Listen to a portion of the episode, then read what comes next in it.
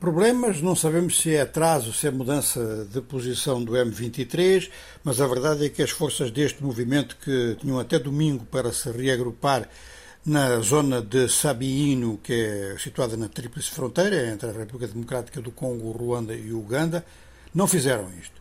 Não fizeram e estão a fazer movimentos que vão em vários sentidos. Os observadores militares, inclusive os internacionais, não sabem se o M23 está a fazer movimentos para realmente reagrupar as suas tropas numa região que foi, portanto, fixada, né, já desde há bastante tempo, ou se faz movimentos para outras operações militares.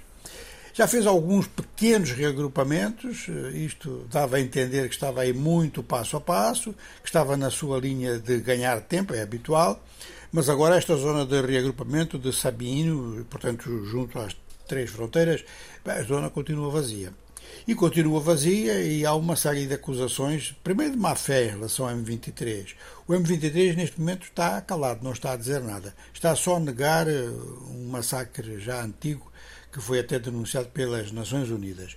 Mas a região toda ela é afetada por estas dificuldades, que são ou de atrasos intencionais, ou de atrasos por motivos logísticos, ou claramente tentativa de não fazer estes reagrupamentos, de assinar os acordos, mas depois encontrar um pretexto qualquer para manter as suas tropas no terreno nas posições em que estavam. E desta forma o processo de paz no leste do Congo, naturalmente, muito prejudicado ou posto seriamente em causa. Quer dizer, há vários observadores eh, neutros, digamos que à escala do conflito em si, que estão a dizer que este conflito só termina com uma vitória militar sobre o M23 é a opinião, por exemplo, que prevalece naturalmente nas autoridades congolesas, embora sejam discretas e não o digam. Mas eh, os mediadores eh, angolanos e quenianos procuram precisamente evitar que se chegue a esta conclusão. Guiné Equatorial, o movimento pela libertação da, Terceira República acusa o governo de Obiang de ter raptado e assassinado o opositor Júlio Obama Mafumá, que tem 50, ou tinha 51 anos e também tem nacionalidade espanhola. Ele teria sido raptado em 2019 no sul do Sudão, levado à força para a Guiné Equatorial.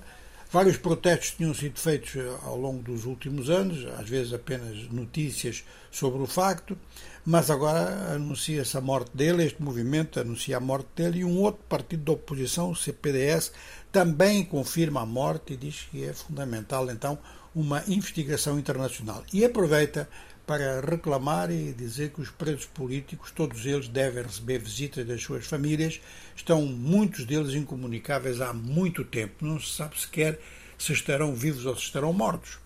Ora, nós lembramos aqui que a Guiné Equatorial é um Estado-membro da CPLP.